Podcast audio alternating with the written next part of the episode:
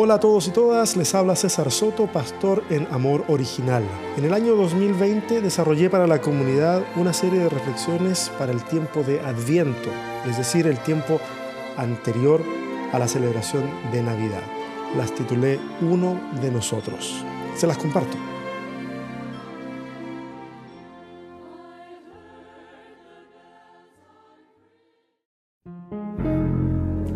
Muchos saben que por una parte muy importante de mi vida, mi enfoque, enfoque principal fue la producción musical.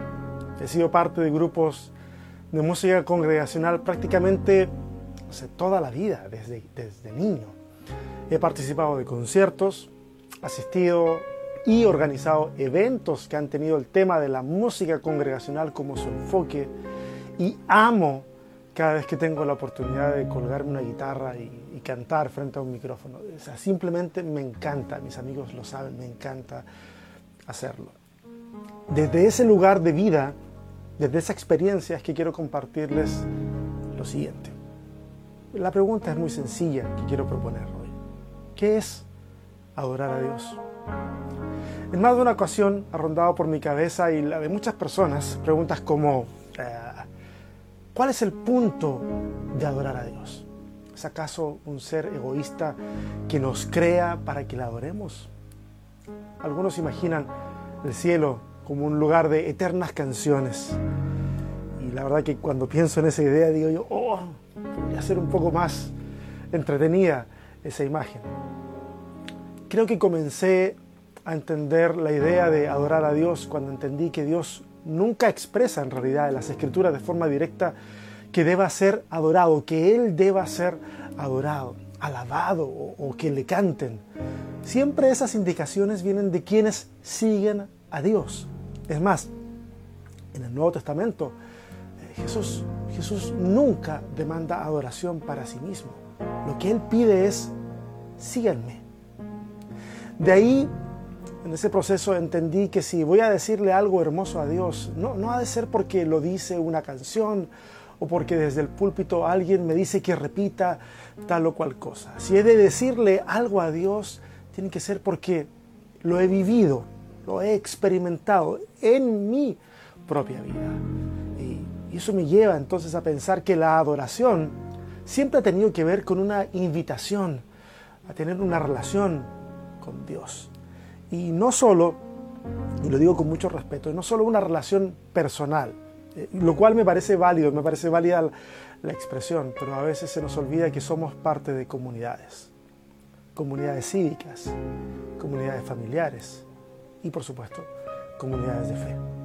Pero las palabras adoran a Dios, digo, es el nombre de Dios exaltado cuando le digo, eres santo, eres digno, eres eterno. E-, Él en realidad hay algo que afecta el corazón de Dios cuando digo eso. Y, por supuesto, una vez más, no estoy diciendo que hacer eso esté mal, pero tal vez esa repetición nos sirva a nosotros en realidad para internalizar emocionalmente esas realidades pero pensar en que Dios se pueda sentir halagado por nuestras palabras nos hace volver a ese Dios del que les hablaba antes, ese Dios hambriento de adoración que crea seres para que proclamen sus alabanzas.